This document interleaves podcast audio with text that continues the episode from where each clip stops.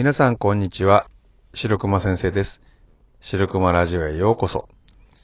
第7回目の今日は、音楽指導の一つとしての、え腹式呼吸の指導の仕方についてお話をしたいと思います。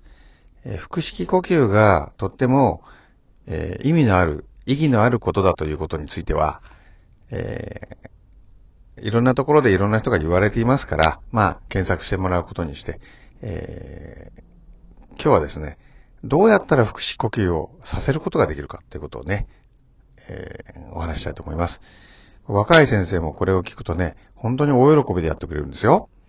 えーそれはですね、えーまずですね、えー子供たちを椅子に座らせます。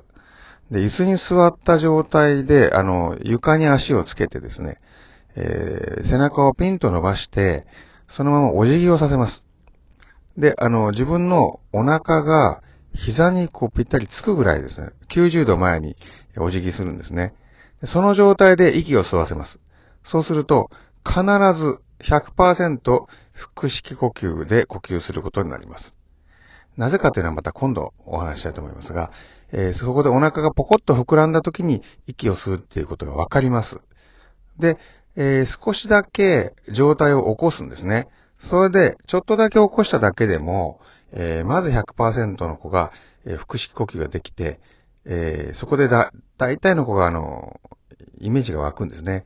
で、みんな大喜びでやります。100%できるんですからね。で、そ徐々に徐々に上半身を起こしていくと、あの、そのうちね、あの、できなくなるところがあるんですよ。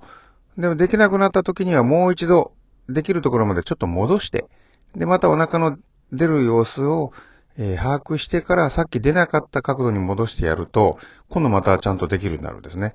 それを繰り返していくと、あのー椅子に座って、あの、初めの状態でも腹式呼吸ができるようになりますし、そのまま立ち上がっても、えーその呼吸ができるということになります。えーこれ試してみてください。えー絶対できますから。はい。今日は腹式呼吸の指導の仕方についてのお話でした。ではまた。